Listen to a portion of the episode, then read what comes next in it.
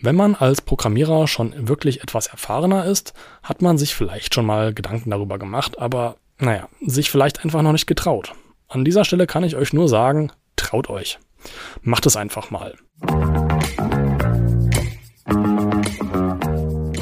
Der WI-Podcast mit Benedikt und Philipp Sturm.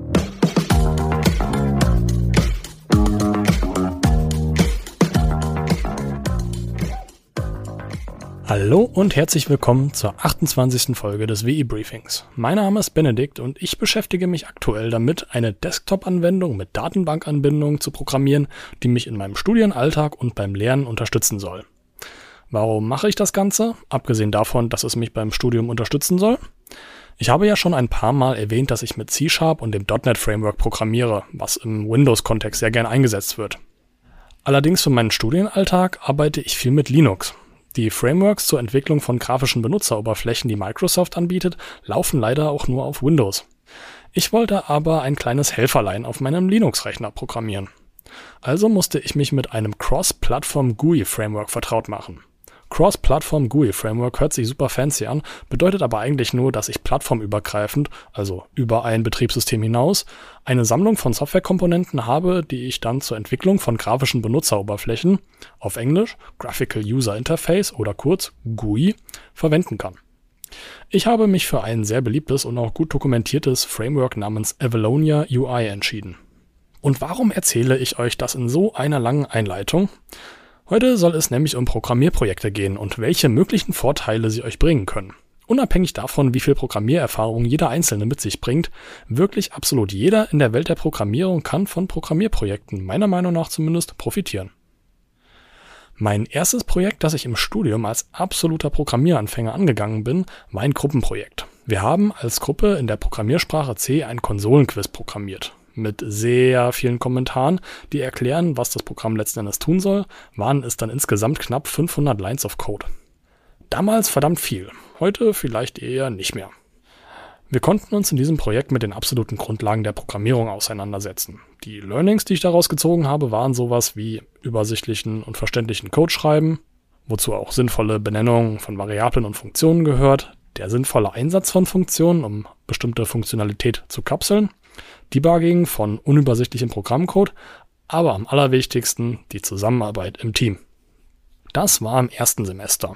In den Semesterferien vor dem zweiten Semester habe ich nochmal ein bisschen mit C programmiert und ein kleines Programm geschrieben, das mir auf der Konsole eine Art Spielfeld von oben dargestellt hat und ich dann eine Art Charakter über das Spielfeld steuern konnte.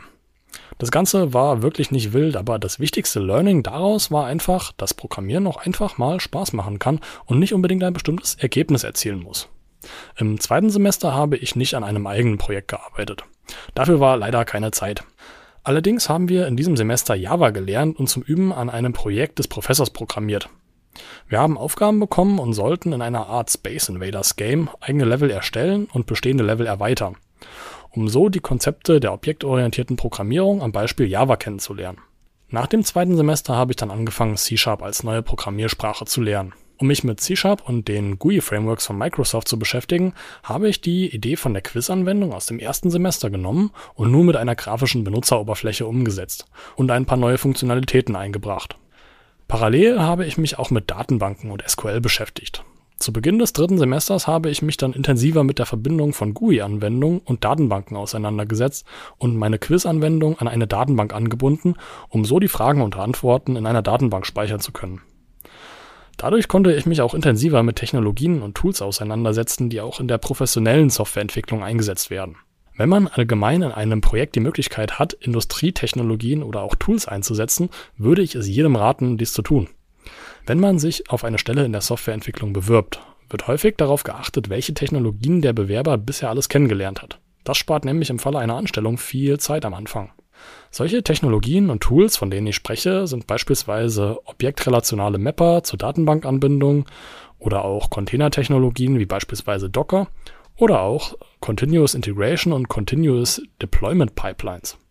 Wer nicht weiß, was die letzten beiden Sachen sind, kann sich gerne das WI-Briefing zu DevOps anhören. Da habe ich diese Themen schon einmal sehr allgemein und etwas oberflächlicher erläutert.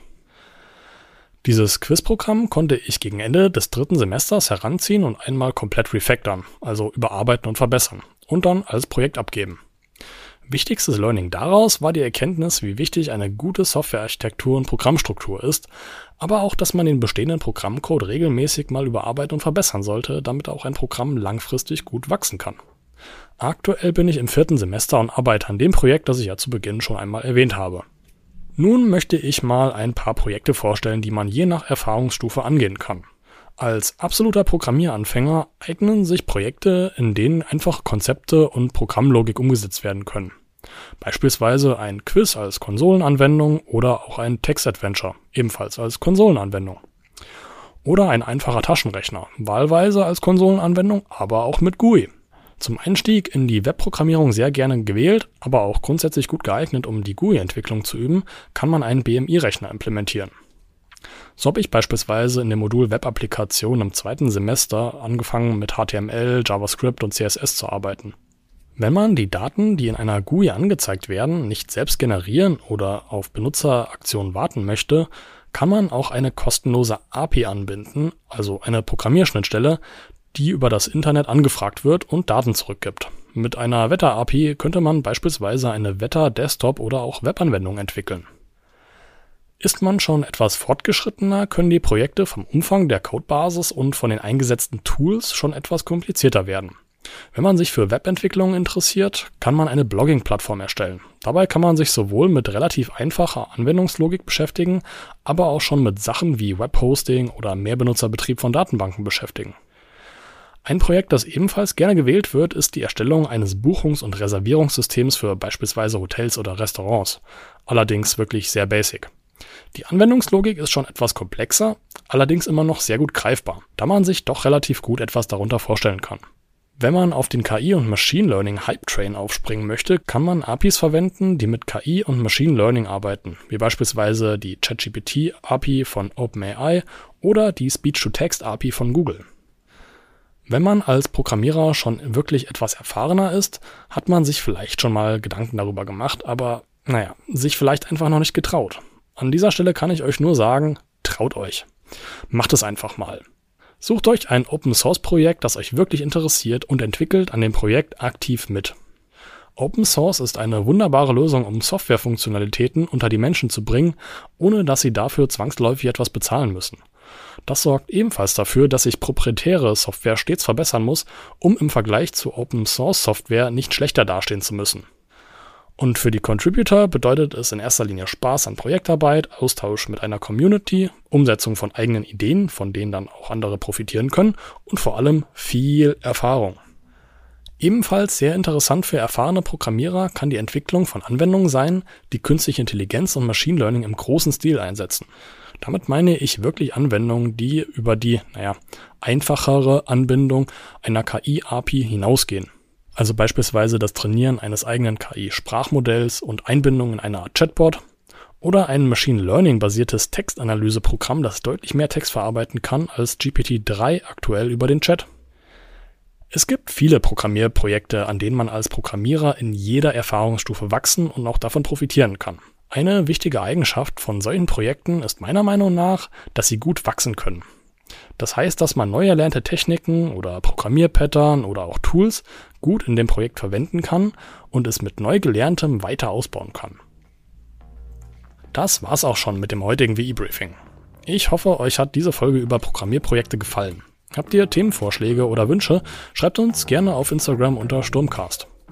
Abonniert auch gerne unseren Podcast, dann verpasst ihr auch keine Folge mehr. Bis zum nächsten Mal. Ciao.